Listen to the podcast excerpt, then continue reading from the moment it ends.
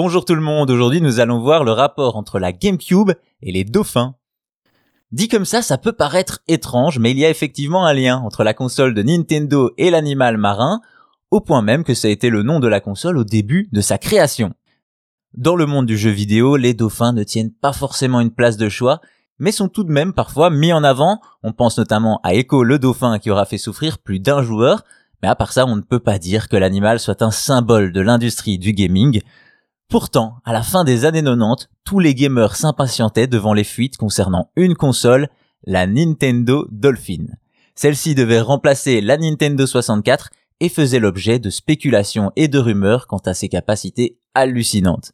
Quelques années après, lors du traditionnel salon Nintendo Space World de 2000, la nouvelle console de Nintendo est présentée au public. Fini le projet Dolphin, la console porte désormais son nom officiel, GameCube.